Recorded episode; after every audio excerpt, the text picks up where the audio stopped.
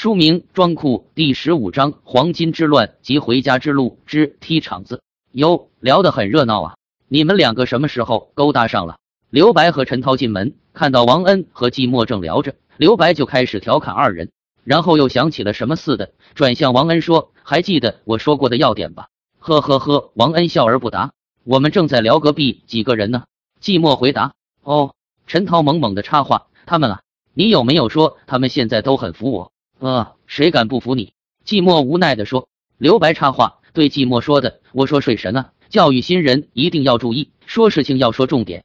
他们刚来时候多嚣张，后来怎样逐个被我们灭掉，以及之后如何敬仰和崇拜我，还有涛哥，这才是重点。”季墨无语中，刘白颇为得意的继续：“隔壁几个小伙子仗着一点奇技淫巧，刚来时候居然不把我和涛哥放在眼里，还有你，季墨，他们刚开始也没把你放在眼里。”这个你可能不知道，都是靠着我给你们做足了宣传工作，彻底从心理上震慑了他们。哦，当然涛哥不太一样，我即使没做宣传，涛哥那气场迟早镇住他们。话说回来，现在我们这房间的就你王恩是新来的，还有点罩不住他们。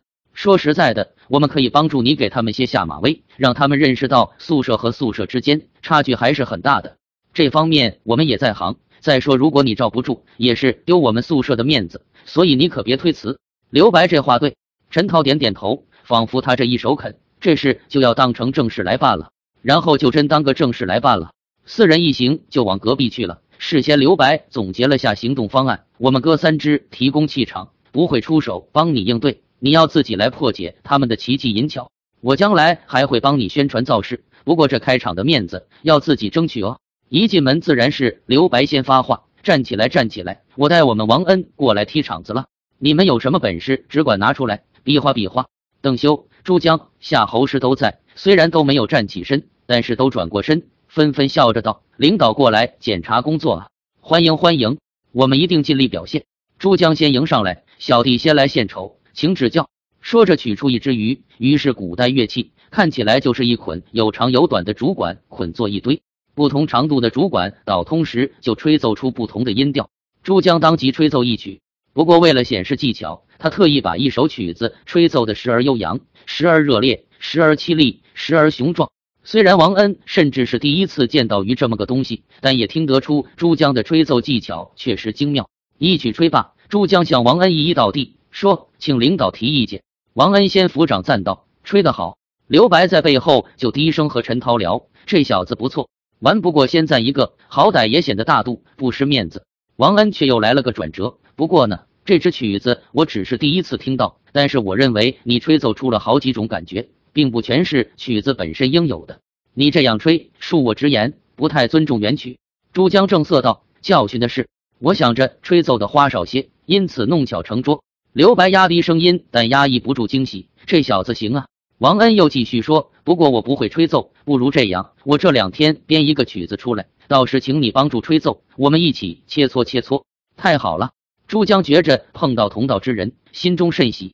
刘白却皱了皱眉头，这一下不好，话说的大了，怕收不回来。转头又大声说：“好，还有谁上？”朱江站起来，却是摆着两只手，说：“别谁上谁上的，这么说，我哪还敢上？只是最近读的书，想和王恩兄弟交流一下。”哦，什么书？王恩问。这几天又在看《大学》。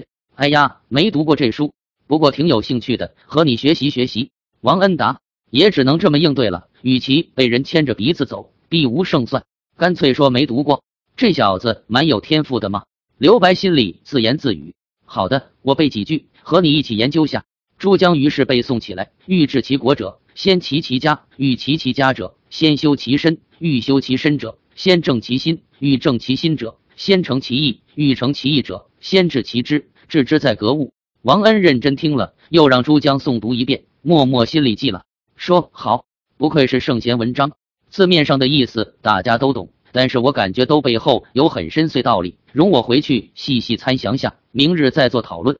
我们现在尊孔孟为圣贤，那时候地位却被养高。王恩凭的是现代的印象，战国时候百家争鸣。东汉注重黄老之学，汉末儒学虽已兴起，不过是诸学中之一种而已。王恩这个评价是大大拔高了儒学之地位。珠江虽诸子百家都有涉猎，最终是选择儒家为精神导师。听王恩如此说，甚为欣喜，也油然而生英雄相惜之感。之后就是夏侯氏了。他看轮到自己，只好勉为其难说：“请教有缘敬一尺，求面积。”王恩道：“这个我懂一点，关键就是这个派，什么派？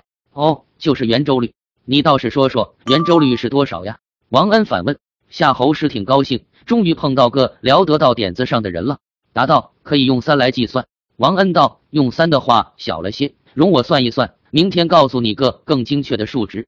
不过可别问我是怎么算的哦。”王恩怕讲不清楚，所以先打个预防针。不过其实很没有必要。看看古代中国的科学典籍，比如九章算术之类，往往都是提出一个问题，后面给出一个解法，没有定理，没有推理过程。因此用算术这么一个词很贴切，是一种术，而不是成系统的科学。这似乎是中西方思维习惯的不同所致。